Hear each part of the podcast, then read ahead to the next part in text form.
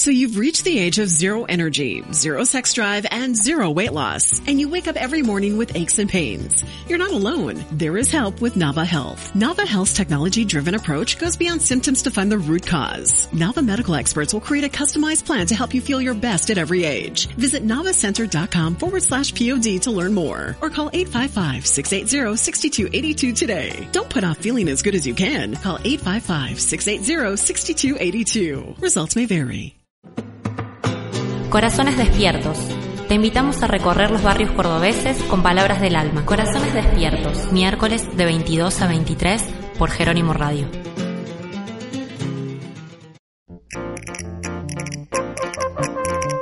Bienvenidos. Este es nuestro programa número 35 y tenemos dos programas, el 35 y el 36, muy especiales. Vamos a hacer un recorrido por la historia de los barrios de Córdoba, desde los más antiguos hasta los más nuevos en su fundación. Recordando la historia de su fundación, pero también las historias de vida de quienes los habitan y se animaron a compartir con nosotros tan generosamente.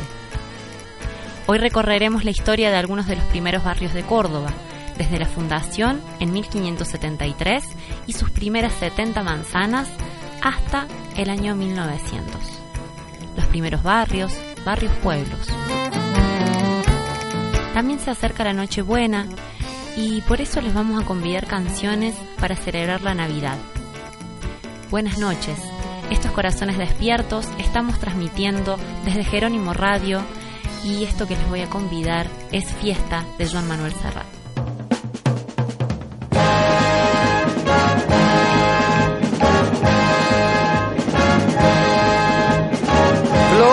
En las alturas recogieron las basuras de mi calle, ayer a oscuras y hoy sembrada de bombillas.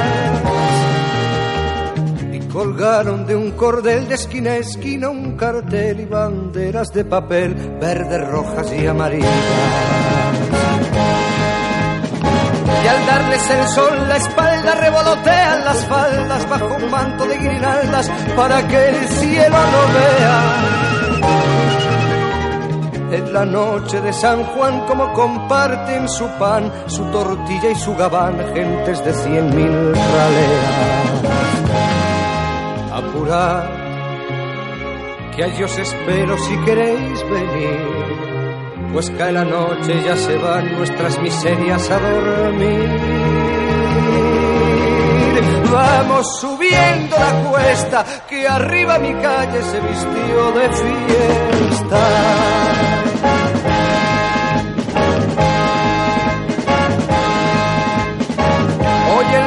Y el villano, el prombre y el gusano bailan y se dan la mano sin importarles la facha. Juntos los encuentra el sol a la sombra de un farol, empapados en alcohol, abrazando una muchacha. Con la resaca cuestas vuelve el pobre a su pobreza, vuelve el rico a su riqueza y el Señor cura sus misas. Despertó el bien y el mal, la pobre vuelve al portal, la rica vuelve al rosal y el avaro a las divisas. Se acabó. El sol nos dice que llegó el final. Por una noche se olvidó que cada uno es cada cual. Vamos bajando la cuesta, que arriba en mi calle se acabó la fiesta.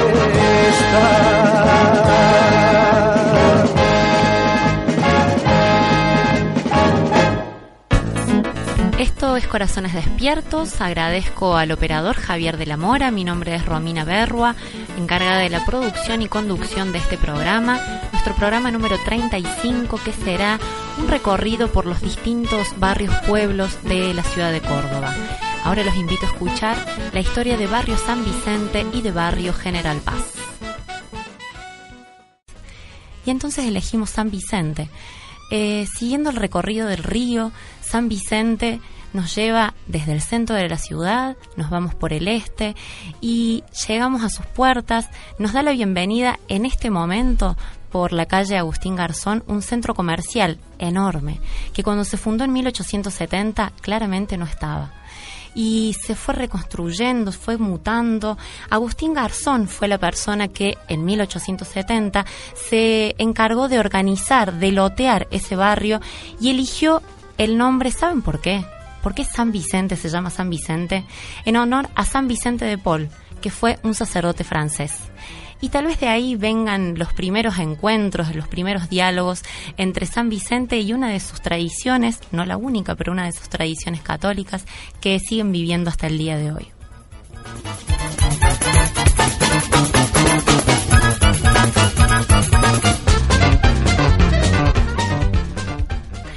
Hablar de San Vicente y no hacer referencia a la zona de la quinta sección sería como empezar del porotito y olvidarnos del guiso. ¿Por qué digo esto? Porque antes San Vicente es lo que hoy se conoce como la zona de la quinta.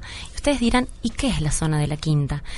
Actualmente los barrios que comprende la zona de la quinta son San Vicente, Parque San Vicente, Altos de San Vicente Sud, Mirador, Müller, Hermoso, Maldonado, Altamira, Acosta, Renacimiento, Campo de la Ribera y Colonia Lola.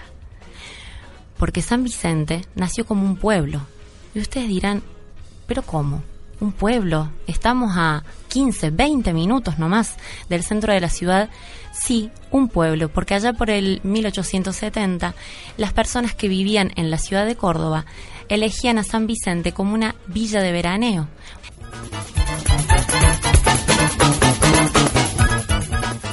La primera plaza que encontramos entonces en la San Jerónimo es la Plaza Urquiza. Y estuvimos hablando con alguien que quiere mucho esa plaza, y no solo que la quiere mucho, sino que toda su vida vivió enfrente de la Plaza Urquiza. Ana Russo, que nació en 1951, que es docente jubilada y que desde ese año vive frente a la Plaza Urquiza. Y entonces le preguntamos a Ana Russo, Ana, contanos algo que no podamos encontrar en otro lado. ¿Qué nos puedes decir de esta plaza tan linda y tan querida para vos? Escúchenla. Yo me daba cuenta que lo común, lo vulgar, como era mi placita, porque es como que soy la dueña de la Urquiza, no se contaba. Y todos hemos vivido alrededor. Acá tengo vecinos un poquito más grandes que yo incluso, eh, que siguen viviendo acá. Porque hay incluso vecinos de acá que me dicen, Saturno, ¿qué es Saturno? No, sí, ¿cómo me va a acordar? Le digo si vivíamos enfrente. Saturno existió. Divino porque no había un Saturno en todos lados. El Saturno era una mole. Te aclaro que cuando dejó de existir, yo tenía cuatro años, dejó de funcionar, pero estuvo inerte, mudo, lo menos, no sé, no te puedo decir, pero Sí, más de 10 años, sí, más. Yo creo que ya me había casado y me había ido y escuché que remodelaban la plaza y ahí lo voltearon, desapareció. Arriba de lo que es la Galería Avenida era un cine, el cine Avenida. Desde allí se transmitía para eh, las plazas principales, porque después estuve googleando, y, porque buscando justamente fotos, y busqué la historia de, del Saturno, no había uno. Yo eso no sabía, creía que éramos exclusivos los argentinos. No, no. Había uno en cada plaza importante, eh, como en cada plaza barrio, digamos, más antiguo.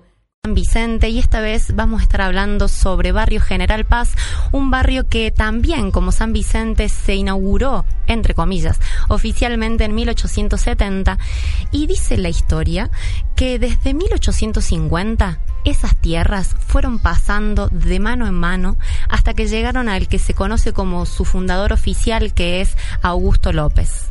General Paz fue conocido al principio, apenas nació, no como un barrio, sino como un pueblo, porque estaba del otro lado del río, porque no formaba parte del centro de la ciudad.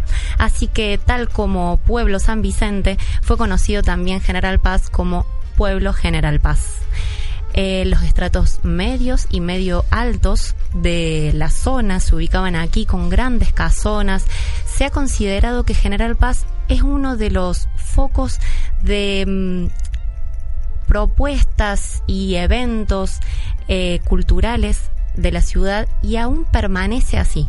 Al día de hoy podemos seguir encontrando museos, bibliotecas, grandes casonas con un sello particular que tiene que ver con el sello inglés. en 1882, ¿saben qué pasó en Barrio General Paz? Apareció la red de tranvías que fue uno de los hitos que incrementó su crecimiento y que fue haciendo crecer cada vez más a este hermoso barrio.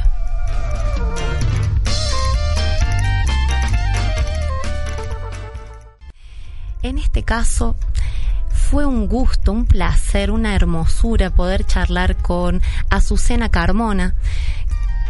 A Córdoba, yo llegué en el año 51. He conocido este barrio y después vinieron mis padres y mi hermana y ya nos, nos este, digamos, quedamos en Córdoba y en, el, en este barrio. Vale decir que yo conozco desde que llegué este barrio. Y yo vi esa avenida tan bonita porque tenía jardín en el medio, árboles en el medio. Vale decir, era una avenida, una avenida. Y ya ves, después este, conseguimos un departamento en la calle Sarmiento este, para vivir en este barrio. Así que yo no conozco otro barrio para vivir. Después, en el año 65, me casé y vine a vivir de este lado de 24 de septiembre. Bueno, era hermoso el barrio, todas casas antiguas, casi no tenían cocheras las casas, las casas antiguas, vos sabés, dos balcones a los costados, este, puerta al medio, este, zaguán, en fin, casas preciosas, preciosas antiguas, calles anchas, veredas anchas y árboles. Había árboles, era un barrio tranquilo, cerca del centro, se podía ir caminando al centro. Estaba ya el puente 24 de septiembre. El puente Sarmiento estaba proyectado, pero no, no estaba construido. Mi papá siempre decía, este sí, yo voy a ir caminando al centro por ese puente que van a hacer en la calle Sarmiento, pero él no lo conoció, él falleció antes que se hiciera. Esta es la patria chica para mí, porque vos sabés que vivíamos ahí en Sarmiento y cerquita de lo que era el mercado, que ahora es el centro cultural. Era el mercado en ese momento. Bueno, un, barrio tan familiar, porque me acuerdo que mi mamá hizo amigas, mi papá también, qué cosa tan linda, tan linda era este barrio, muy familiar.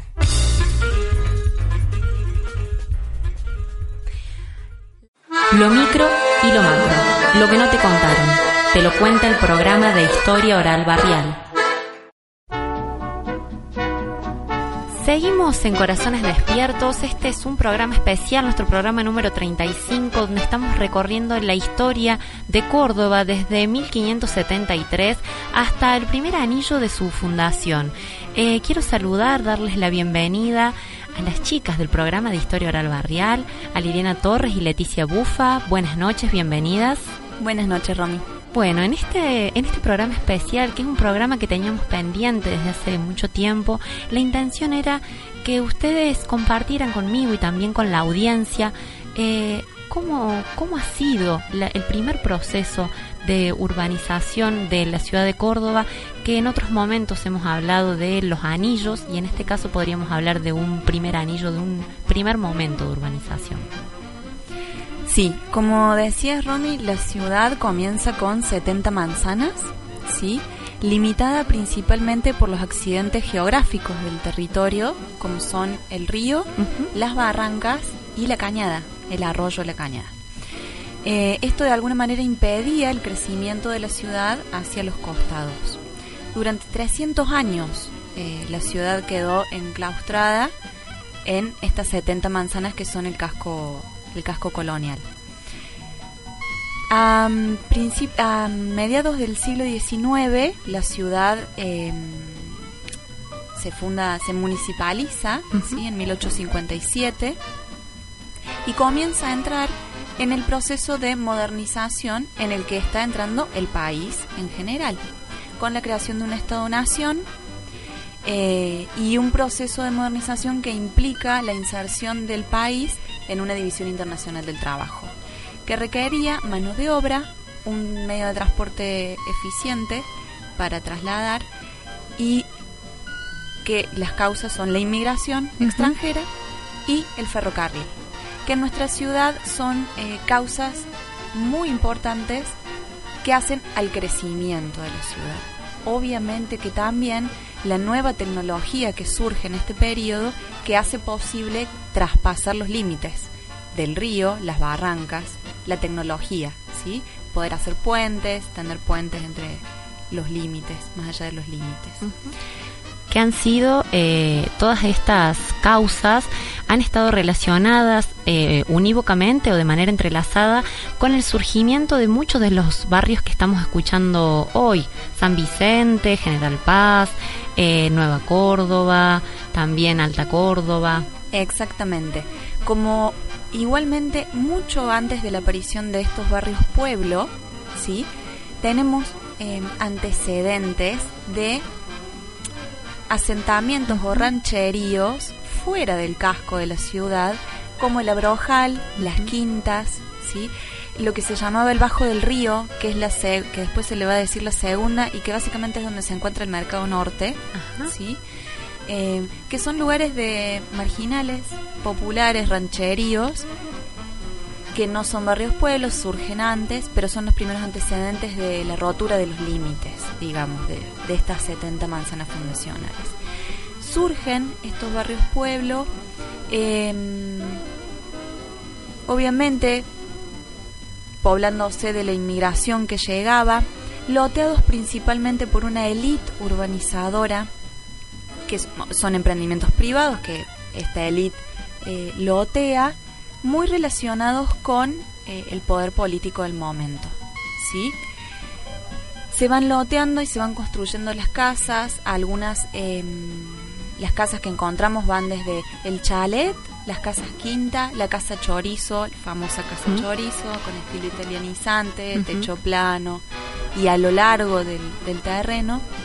Pero además de estos barrios pueblo, si bien es un primer anillo este, encontramos durante ese mismo periodo la periferia de la ciudad, que se caracteriza por publicitarse en, su loteo como casas de quinta, veraneo, que van a ser los bulevares, ¿sí? Argüello, todo, periferia, periferia, muy alejada. Villa Belgrano. Exactamente, muy alejada del casco histórico, ¿sí?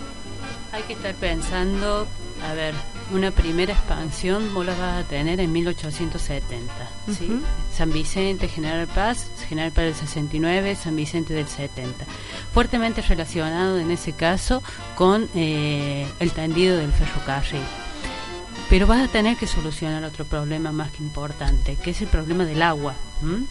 Y el problema del agua lo vas a solucionar con el establecimiento de un complejo hidráulico. Estamos pensando en la construcción de un dique San Roque y un dique, nivelador como Malpaso, del cual surgen los dos canales maestros, el canal maestro norte y el canal maestro sur. Entonces, vas a tener varios pueblos cercanos a lo que es el casco histórico. El casco histórico que está bueno a poderlo representar en imágenes, porque uno dice 70 manzanas y bueno, pero a ver cómo, cómo es. ¿sí? Son 10 eh, 10 manzanas de, que van de oeste a este y 7 manzanas que van de norte a sur. En simple es uno de los límites es la cañada, en el caso del este. Del oeste es para, lo que sería hoy Paraná y Santiago del Estero, es decir, una cuadra del río. Eh, del norte, eh, del sur, ya lo habíamos hablado en, algún en algún programa, es Boulevard San Juan y eh, al norte es Santa Rosa Lima. Eso es, ¿sí? Estamos hablando 300 años que permaneció igual, con algún que otro foquito que está ahí, quintas, este, la segunda, los canales que son de 1890 va a implicar todo otro nivel de explosión de zonas como Argüello que va a tener la función de ser zona de veraneo de la élite por esos grandes casonas, pero también zona de quintas, ¿sí? Y bulevares, por ejemplo, es toda zona de quintero, son el, van a ser el cinturón verde de la ciudad en aquel momento. Que es una época, podemos pensar desde 1870 hasta 1910, a donde eh, es yo me lo imagino como brotes, ¿no? Pensando, eh, imaginándome un mapa de la ciudad eh, y pensando cómo van brotando distintos barrios, distintas poblaciones con roles e historias particulares que ya las hemos desandado y que las estamos repasando en el programa de hoy, pero que de repente después de 300 años en menos de un siglo hay como este rebrote que, bueno, que es un, un, primer comienzo y que después en, lo que ha sucedido en la historia de Córdoba es que no, no ha parado de crecer, ¿no? La expansión, expansión urbana. Sí, así es. Eh, van y lo que decía Liliana en este en un primer anillo alrededor los barrios cercanos que, que sí que son estos no San Vicente General Paz y después sí los más alejados son eso como tal cual brotes así por ahí medio espaciados entre sí, entre eh, lejanías o más lejanos, más cercanos unos a otros, pero sí brotes aislados en algunos casos. Pero una ciudad que claramente comienza ya con a marcar, eh, eh, sigue teniendo algunos vicios, vicio, visos, algunos detalles de, esa ciudad colonial, pero que empieza a tener una fuerte impronta de, modernización, ¿no? Tanto con, con emprendimientos de particulares avalados por el poder político, pero también el Estado eh, eh, avalando, promocionando, inclusive, inclusive creando espacios nuevos, ¿no? Con esta idea europea de, de, modernidad, como por ejemplo lo que va a ser el Parque Sarmiento, el proyecto Crisol, lo que va a ser Nueva Córdoba, comienzan ya a perfilarse esas calles, esas avenidas bulevares, los lugares de, de paseo, lo cual también crea todo una sociabilidad bien diferente. El paseo no es un lugar de recreación simplemente, sino una manera de vestirse, de mostrarse, de, de, encontrarse determinada clase social, que no es justamente lo que uno puede llamar el popular, es la misma burguesía, ¿no? Entonces, sí, comienza ya a perfilarse otra cosa. Y metido en el medio, eh, esa es la dinámica que va a tener la ciudad, que algunos van a considerar que es una modernización provinciana, no es la modernización, Ansaldi va a ser uno de los que va a considerar eh, que es ese tipo de modernización, no es la modernización que va a tener Buenos Aires, sin embargo el Estado Nacional, en este caso a través de Mitre, eh, de, perdón, de Sarmiento, le va a dar un impacto de tratar de, de que no solamente sea una modernidad de, de ropaje, sino a nivel cultural. Y eso estaba complicado en Córdoba, ¿no? Eh, como esta zona de, como lo detalla Sarmiento, esta, esta, esta imagen de una Córdoba encerrada entre claustros, barrancas, uno la puede llegar a quebrar. Y él hace un intento promocionando lo que va a ser el observatorio y la Academia Nacional de Ciencias y que si bien en esto, en este tiempito que vos estás marcando, de 1870 a 1900, quizá, pum, no se esté viendo un gran cambio, sí va a marcar claramente lo que va a ser una de las notas identitarias de esta Córdoba más adelante. De Córdoba la docta.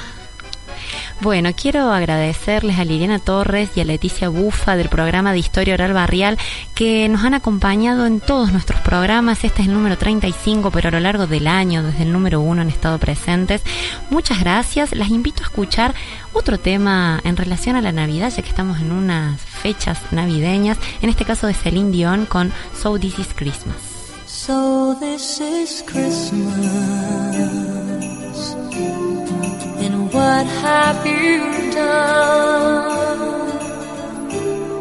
Another year over, a new one just begun. And so this is Christmas. I hope you have fun. The near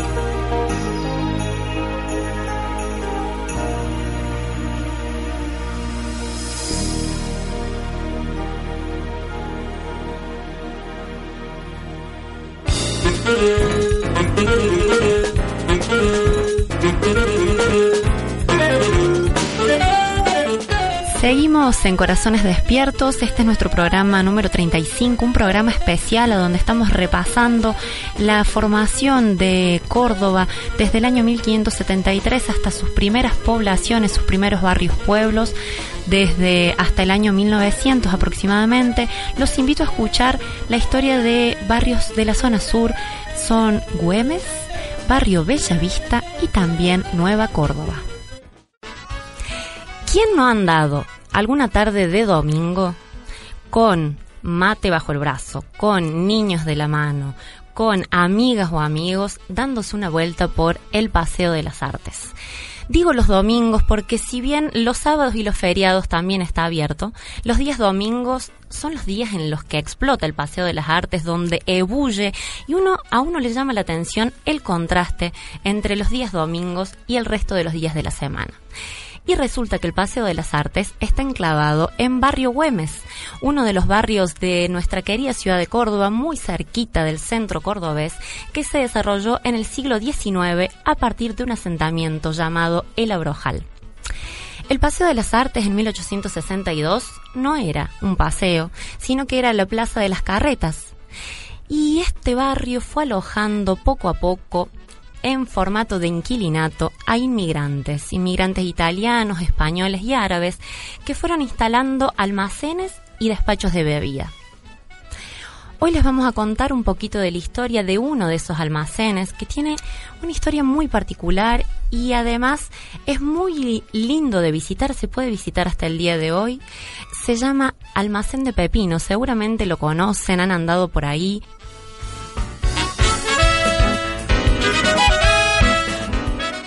Fructuoso Rivera 287 o Fructuoso Rivera y Belgrano. Ahí encuentran este centro cultural, actualmente centro cultural, pero que eh, estuvo en mano de José Tucci, que lo creó como un almacén de ramos generales y que en principio se llamó Pepino 88. No estaba en el lugar en el que está actualmente, pero cuando lo fundó José Tucci, que le puso tal nombre, yo les decía, el almacén de Pepino originalmente no estaba ahí, sino que estaba en la vereda de enfrente. Fue a manos del ingeniero José Betoli que decidió que construyeran lo que hoy es el almacén de Pepino, mejor dicho, lo que hoy es el Centro Cultural de Pepino, enfrente, con una forma que si ustedes se paran en la esquina de manera diagonal pueden observar que es una casa con forma de barco. Estamos acompañados aquí en Corazones Despiertos, como cada miércoles de 22 a 23 horas, se acercan del programa de Historia Oral Barrial. En esta oportunidad están Liliana Torres, que nos acompaña como cada miércoles, y Nelly de Agüeros. Bienvenida, buenas noches, ¿cómo están? Hola, ¿qué tal? ¿Cómo te va, Romina? Muy bien estamos. ¿Cómo, ¿Cómo surgió? ¿Qué fue en sus orígenes lo que hoy conocemos como el Paseo de las Artes? Bueno, vos sabés que lo que fue eh, fue una casa de inquilinato para obreros, esa fue la idea. Y particularmente interesante, que además fue municipal, fue el proyecto del intendente Luis Rebol de crear una, una serie de viviendas, construir con dineros municipales una serie de 84 viviendas que fueran para inquilinato. Fueron tiempos de que los alquileres en 1889 eran muy altos y los obreros muy pobres. Y entonces lo que esto aseguraba era un mínimo de alquiler, o sea, que fuera dentro de lo que estaba el panorama de alquileres en la ciudad, que, que bajara. Que fuera accesible, que fuera accesible. Se aseguraba con esto, tenía algunas ventajas. Por un lado, eh, digo el lugar, ¿no? Porque como recordemos que el Paseo de las Artes se aseguró, en ese mismo momento que estaba pasando esto, en 1889, que él estaba pensando en construir las casas, en paralelo se estaba construyendo lo que hoy conocemos como Nueva Córdoba que era un gran emprendimiento. Y en ese momento iba a ser un barrio para clase acomodada económicamente. En cambio, lo que hoy conocemos como Güemes y que en esa época se conocía como Pueblo Nuevo y el Abrojal, eh, era un barrio muy, muy pobre, eh, este, de barrancas llenas de ranchos y de conventillos, de casas muy pobres, y que esto podía llegar a hacerlo prosperar, pensaba el intendente Revol. A diferencia de Barrio Güemes, Bellavista se conocía como Villa Achavalpeña. ¿De dónde viene su nombre? dirán ustedes. Si nos vienen siguiendo y se han escuchado, por ejemplo, la historia de Villa Libertador, que nació porque la persona que fue un sastre repartió, regaló a partir de las compras de sus clientes de los trajes, él repartía los terrenos de una villa que se llamaba Villa Forestieri. El nombre vino por su fundador. En este caso, el nombre Villa Chavalpeña también viene de las tierras que pertenecían a Don Chavalpeña. Y es interesante saber que en 1908 se comienzan a construir las viviendas en lo que hoy conocemos como Barrio Bellavista. ¿Saben cuál es la particularidad? Que a mí me llamó la atención, al menos de los barrios que venimos recorriendo no lo habíamos visto, se empezaron a construir las viviendas en Barrio Bellavista sin que existiera loteo. Es decir, que uno construía la casa como tentativamente sin saber para dónde estaban las calles, para dónde estaba la esquina, para dónde la mitad de cuadra, y el loteo vino después. Es en 1920 que se fija el año de nacimiento de Barrio Bellavista y se empiezan a fundar las primeras calles. La calle más importante del barrio, que hoy conocemos como calle Elpidio González, se nombra así en 1959, pero anteriormente en 1935, esta calle se funda como Avenida de la Plata. Barrio Bellavista. ¿Saben de dónde viene el nombre? Vamos a escucharlo a Carlos Canavesio, que nos cuenta de dónde viene, de dónde se origina el nombre de Bellavista de Córdoba. Llegando muy a la bajada San Roque, había eh, una parte superior, un promotorio elevado de unos 20 metros, donde los adolescentes sabían ir a jugar y dice que le servía de un mangrullo natural viendo toda la ciudad de Córdoba. Un poco leyendo, un poco cierto, pero ahí está su nombre. Dice un chico que estaba ahí mirando, dice, qué bella vista. Y entonces ahí surge el nombre de Bella Vista. Vamos a estar conociendo un poco más de barrio Nueva Córdoba. Nueva Córdoba surgió, se pensó como ciudad nueva, con deseos de modernidad, de modernización, de adelanto, de progreso. Cuando leía, recorrí estas fuentes, las dos que les mencioné y hay un libro específico que detalla sobre la historia de Barrio Nueva Córdoba, muy gentilmente brindado y compartido conmigo de parte de las chicas del programa de Historia Oral Barrial que están siempre presentes en este programa. Se llama La Ciudad Nueva, este libro que relata la historia de Barrio Nueva Córdoba, que es de Carlos Luque Colombres. Lo estuvimos consultando, estuvimos acudiendo a estas fuentes y la verdad que me apasioné. Me impactó el contraste de lo que hoy es Nueva Córdoba y cómo fue pensado en sus orígenes. ¿Quién fue el responsable de este lugar? ¿Quién pensó, quién diseñó este barrio y cómo lo pensó? Y una de las preguntas que me hacía, viendo lo que es el barrio Nueva Córdoba hoy, que está plagado casi todo de edificios y donde viven la mayoría de los estudiantes que vienen a Córdoba a acudir a la Universidad Nacional de Córdoba, muy pegadito está Nueva Córdoba de lo que hoy conocemos como la ciudad universitaria. Yo pensaba si había sido un barrio pensado para estudiantes y atada a esta pregunta, me preguntaba si había surgido cuando ya estaba la universidad, cuando ya estaba inaugurada la ciudad universitaria. Y entonces me sorprendí porque Miguel Crisol, que fue el responsable, el ideólogo de este barrio, un señor de una familia de alta alcurnia, de Buenos Aires, que estuvo viviendo largos años en Europa, estuvo por París, él fue el que pensó y diseñó este barrio y el que le propuso a don Cárcano, que todavía no había asumido, no estaba en el poder como ministro de gobierno del gobernador Ambrosio Olmos, pero que el buen Miguel Crisol ya se había dado cuenta que era solo cuestión de esperar un par de meses para que Cárcano estuviera en ese lugar de gobierno. Entonces cuentan estas fuentes que Miguel Crisol, luego de haber intentado numerosas veces llevar su proyecto de modernización, de hacer un barrio que conectara el centro con la zona del sur de Córdoba, que hasta este momento estaba separado por barrancas, Al haber hecho varios intentos y no conseguir respuesta, eh, charlando en un banco de la Plaza San Martín, le propone a Cárcano y le dice, la ciudad de Córdoba dice que hizo con un pañuelo blanco, le mostraba, la ciudad de Córdoba está así, como arrugada, y está, tiene un pozo del cual es muy difícil salir. Yo estuve pensando que esto podríamos nivelarlo y podríamos construir esto que se conecte el centro con la zona sur de Córdoba. Así se empezó a pensar el barrio Nueva Córdoba pensado como ciudad nueva.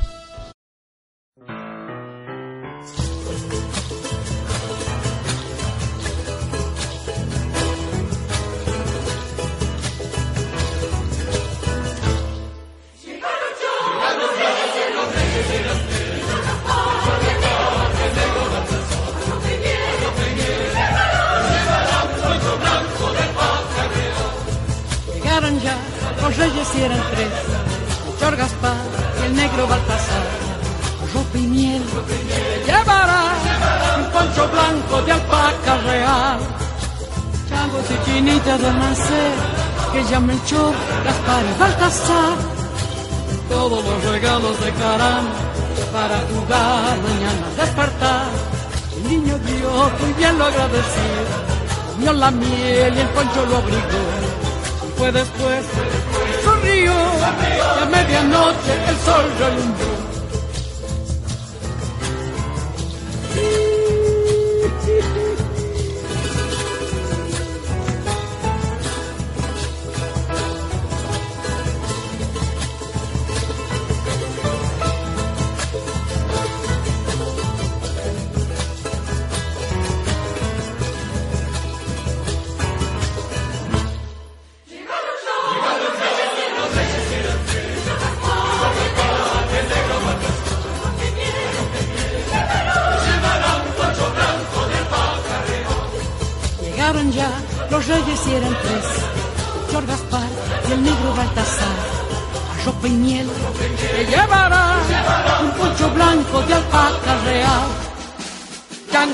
Chinitas de Marcel, que ya Melchor, Gaspar y Baltasar. Todos los regalos dejarán para jugar mañana al despertar. El niño Dios muy bien lo agradeció, comió la miel y el poncho lo abrigó fue después que sonrió, a medianoche el sol relumbró.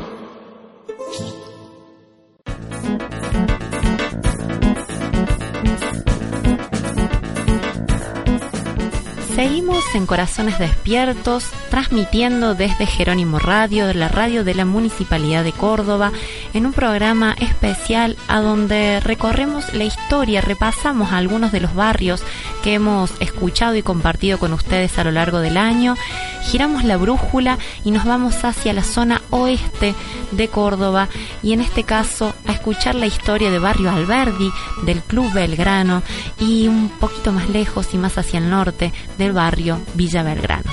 Al Paz, con la historia también de cierta autonomía que tuvo Villa el Libertador, que la conocimos en el programa pasado, y este barrio particular se conocía por Pueblo de la Toma.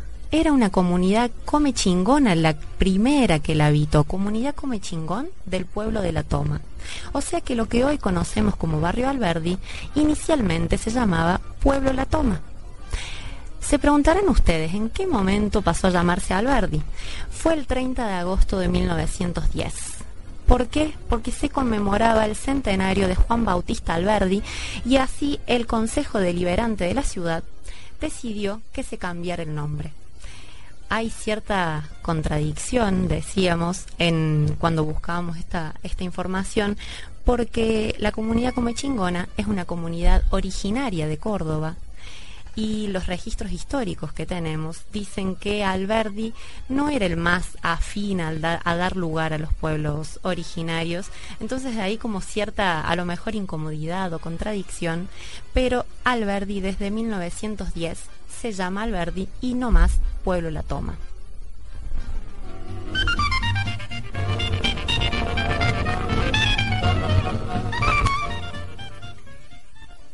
Y así como otros barrios tradicionales, Alberdi está lleno de edificios y de construcciones y de calles que nos hacen conocer sobre la historia de Córdoba.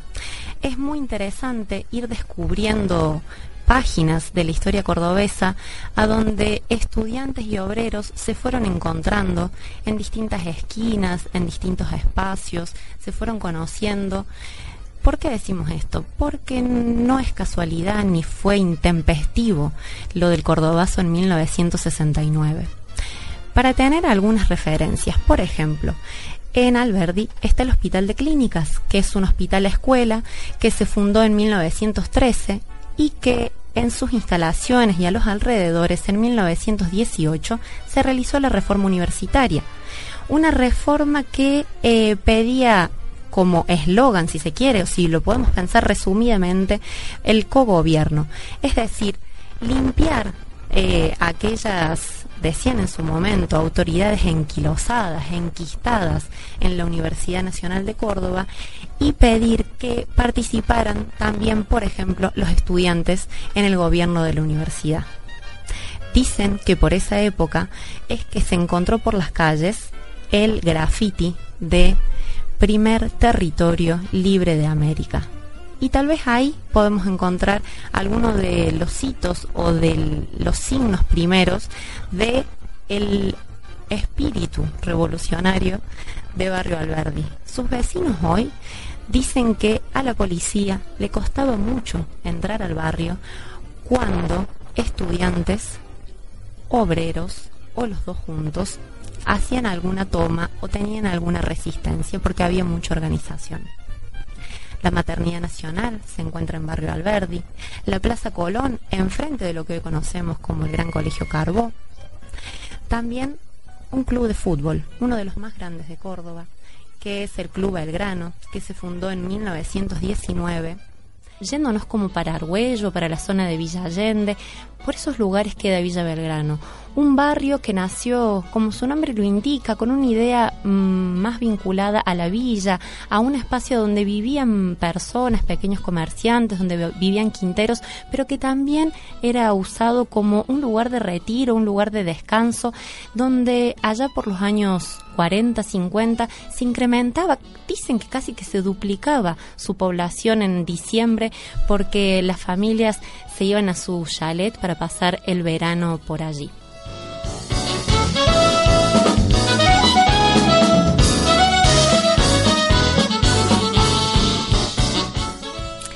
Si tenemos que pensar en un fundador, nos vamos hacia el 1900, 1901 exactamente, y tenemos que nombrar al gran Juan Manfredi, que es quien compró las tierras de lo que sería hoy, lo que hoy conocemos como Villa Belgrano. El 15 de junio de 1909 es la fecha de su fundación.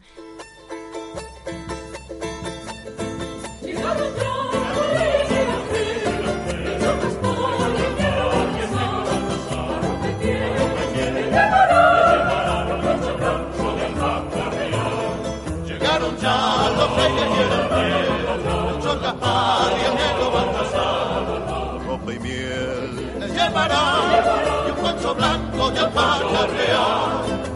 Changos y chinitas por nacer, ella me chorra para fracasar. Todos los regalos preparados para jugar mañana al despertar.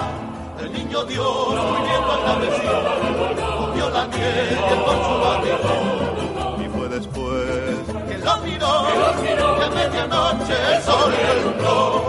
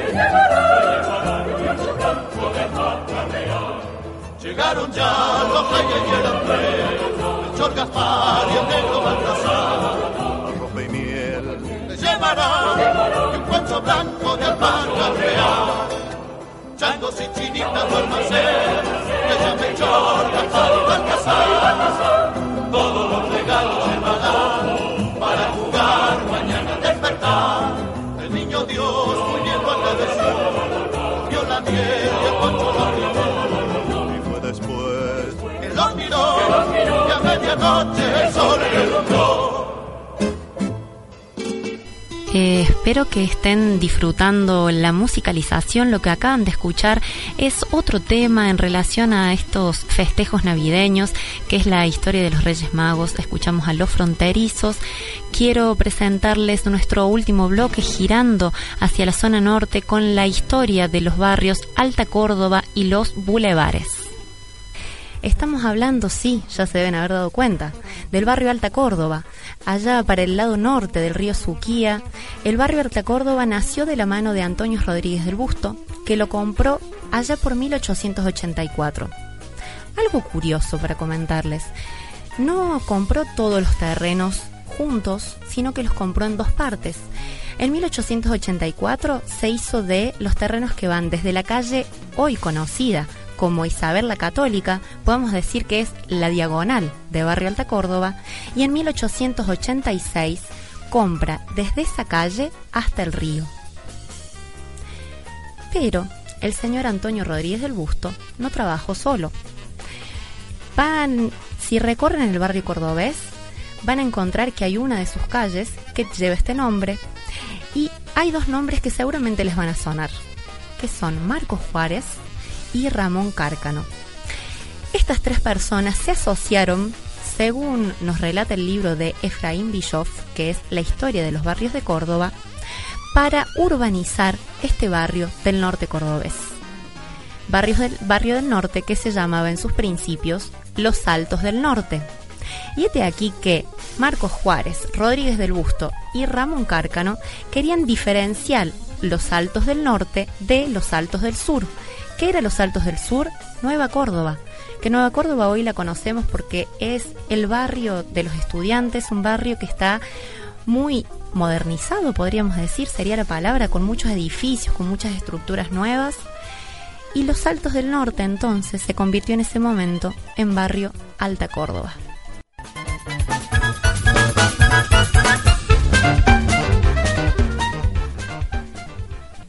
Allá en sus orígenes, a fines de 1800, el Parque Las Heras tuvo un zoológico. En 1889 resulta que el barrio Alta Córdoba, que estaba fuera de lo que se conocía como Córdoba, o sea, fuera del centro de la ciudad, necesitaba un transporte. Y en 1889 los tranvías, que era el medio de transporte de la época, empezaron a visitar eh, lo que es hoy el barrio Alta Córdoba. Y me causaba bastante gracia cuando estuve buscando el material que el nombre del transporte era parecido a un transporte de colectivos de la actualidad, Tranvía Ciudad de Córdoba. Así se llamaba el transporte que llevaba a las vecinas y vecinos, los transportaba desde el barrio Alta Córdoba hacia el centro. En 1926 se arma una comisión de vecinos, Comisión Pro Plaza de Alta Córdoba. ¿Qué pedían estos vecinos?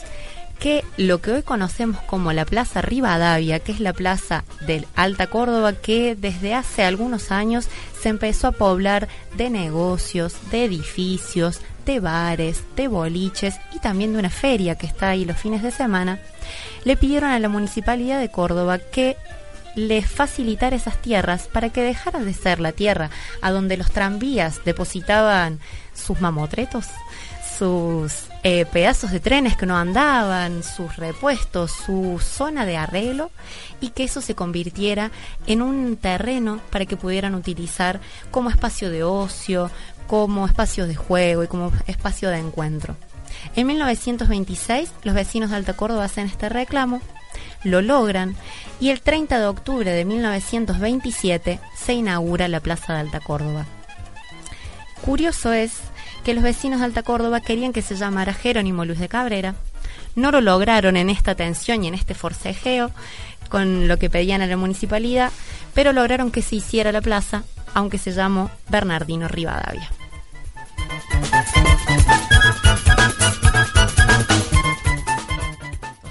La oportunidad de hoy es de Barrio Los Bulevares, que se fundó allá en el último tercio del siglo XIX aproximadamente entre 1870 y 1890 fue uno de los 18 nuevos barrios que se sumó al casco histórico y hay dos factores que fueron fundamentales para su formación que ya los hemos encontrado en otros barrios.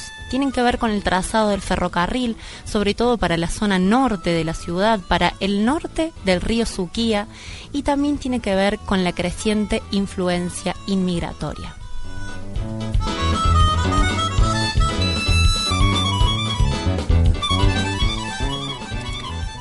Crecía la ciudad y como también hemos visto cuando recorrimos, por ejemplo, barrio Villa Libertador o barrio Yapeyú, también algo de barrio Pueyrredón, el tema del agua era un tema a resolver. Y entonces en este crecimiento de la ciudad decidieron realizar canales de agua para que trajeran agua a los nuevos habitantes, a los nuevos pobladores de Córdoba. Y de esta manera es que nace Barrio Los Bulevares. Al norte al noroeste de la ciudad de Córdoba, conocido en principio como los Bulevares de Alta Córdoba. ¿Recuerdan nuestro tercer o cuarto programa donde contamos cómo se había formado Barrio Alta Córdoba, un barrio que está al norte del río Suquía, que tiene que, que, ver con la ruta, con la ruta 9 Norte, con la que hoy conocemos como Juan B. Justo, y si nos tiramos más para el lado del aeropuerto, es que vamos a llegar a Barrio Los Bulevares. Los bulevares de Alta Córdoba, entonces conocidos así en un principio, nacieron teniendo que ver con la distribución de agua, con los canales que se formaron y con quintas. El español Juan Aliés eh, fue una de las personas encargadas de la distribución, de la organización y de la venta de las tierras. Él había comprado entre 1887 y 1889, había comprado sus tierras a Jerónimo López y a Pía Martínez de Pueyrredón y a partir de ahí se empezaron a formar estas quintas, que claro está, como lo vimos con Barrio Jofre Norte, teniendo agua y teniendo grandes porciones de tierras disponibles, es mucho más fácil poder cultivar y poder ofrecer a la ciudad de Córdoba frutas y verduras.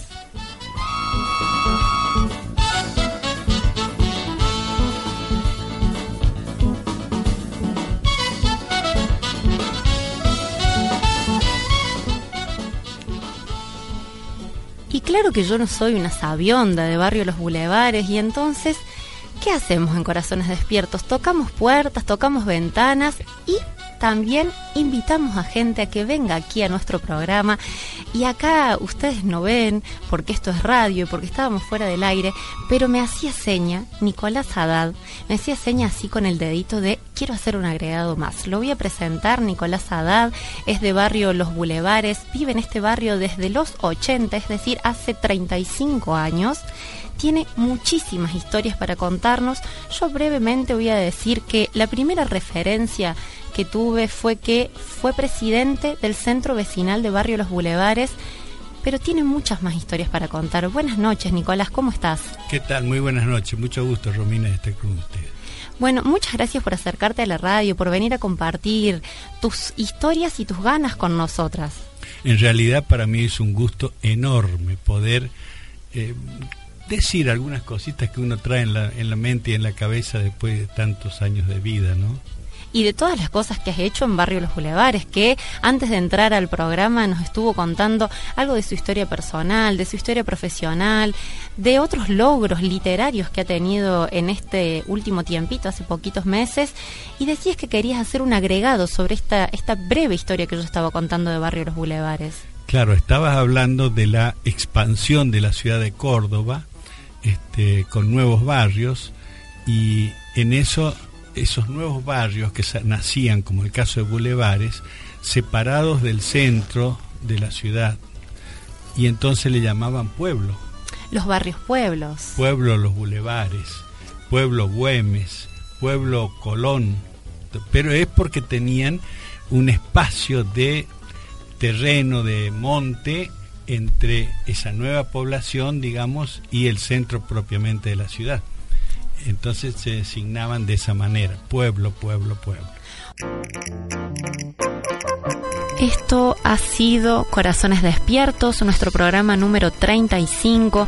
Hemos hecho un repaso de algunos de los barrios que forman parte del primer anillo de urbanización de Córdoba, que se fundó en 1573 y que pasaron 300 años hasta que empezó a ampliarse esto que eran 70 manzanas. Quiero agradecer a Javier del Amor, el operador. Mi nombre es Romina Berrua quiero desearles una feliz Nochebuena, que pasen una buena Navidad también y no se pierdan el próximo programa, nuestro programa número 36, el último del año, a donde vamos a recorrer la historia de barrios de la segunda parte, de una segunda, tercera etapa de urbanización de Córdoba, ya desde 1930 hacia casi hasta los 80 vamos a llegar. Muy buenas noches, espero que lo hayan disfrutado.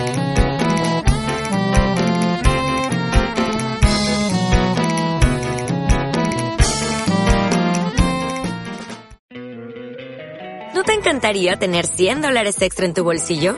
Haz que un experto bilingüe de TurboTax declare tus impuestos para el 31 de marzo y obtén 100 dólares de vuelta al instante. Porque no importa cuáles hayan sido tus logros del año pasado, TurboTax hace que cuenten. Obtén 100 dólares de vuelta y tus impuestos con 100% de precisión. Solo con Intuit TurboTax. Debes declarar para el 31 de marzo. Crédito solo aplicable al costo de la presentación federal con TurboTax Full Service. Oferta sujeta a cambios o cancelación en cualquier momento.